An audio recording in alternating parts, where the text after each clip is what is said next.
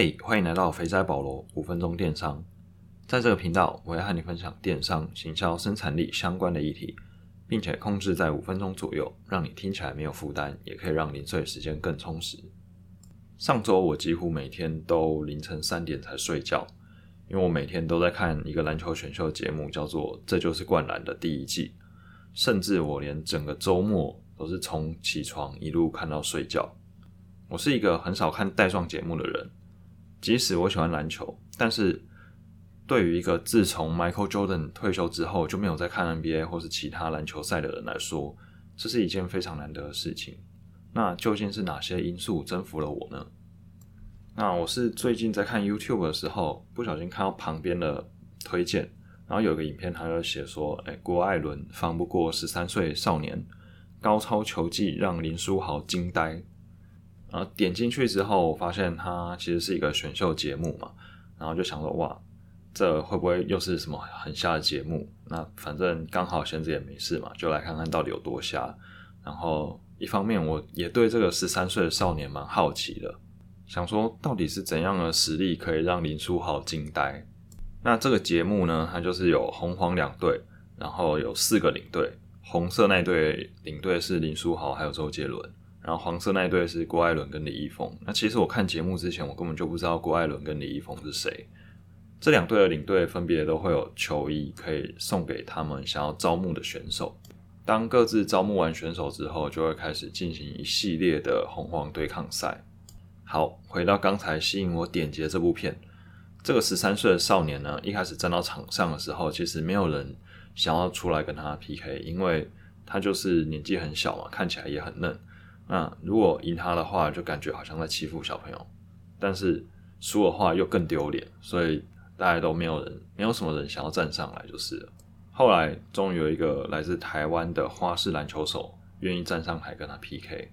这场比赛虽然最后是花式篮球手赢了，但是呢，这十三岁的小朋友确实也是有点东西，他运球蛮扎实的。下一场呢，是一个穿着蜘蛛人服装、戴着面罩，然后自以为是艾弗森的街头篮球手。虽然他真的很怪，但是他确实又再度引起了我的好奇心。那跟他对打的是一个正规赛的球员，所以我就也蛮好奇，说，哎，接球手跟一个正规的球员单挑，到底谁会赢？最后还真的是这个接球手赢了。就这样，我陷入了各种套路，一集一集的往下看，看到他这一季播完。那当我整个礼拜都花在这个节目上面，我就觉得说，我靠，也太废了吧！我好像都没有在做其他的事情，都一直在看这影片。然后完全没有什么生产力的感觉。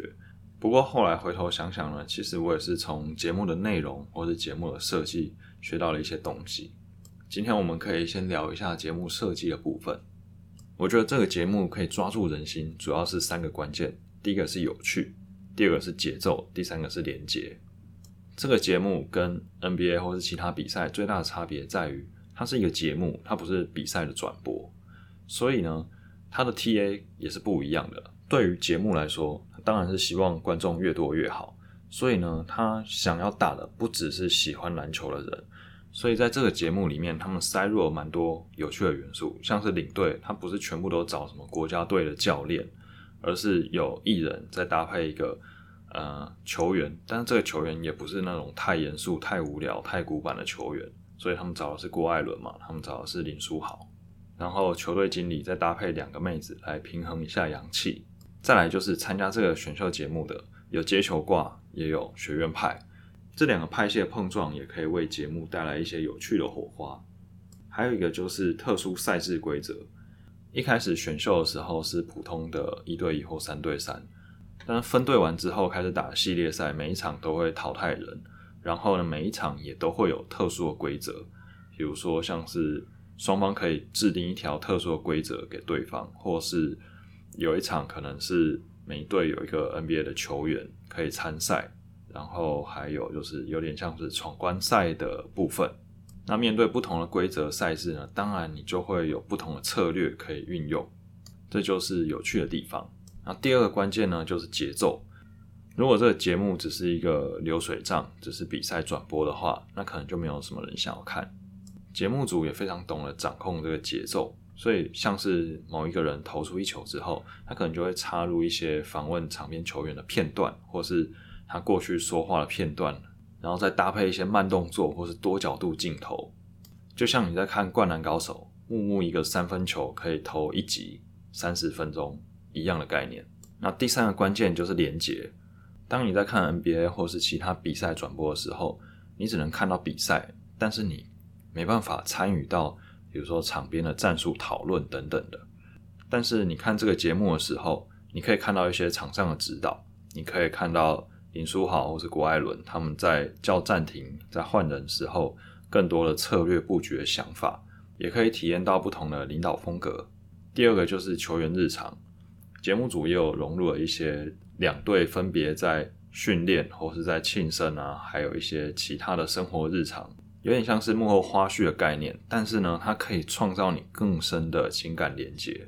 像我一开始当然是比较支持林书豪跟周杰伦这一对，但是因为我也有看到另外一队球员的生活日常嘛，所以当有时候另外一队快要输的时候，我心里也会觉得有点有点舍不得他们输，就希望他们不要输，但是我也不希望。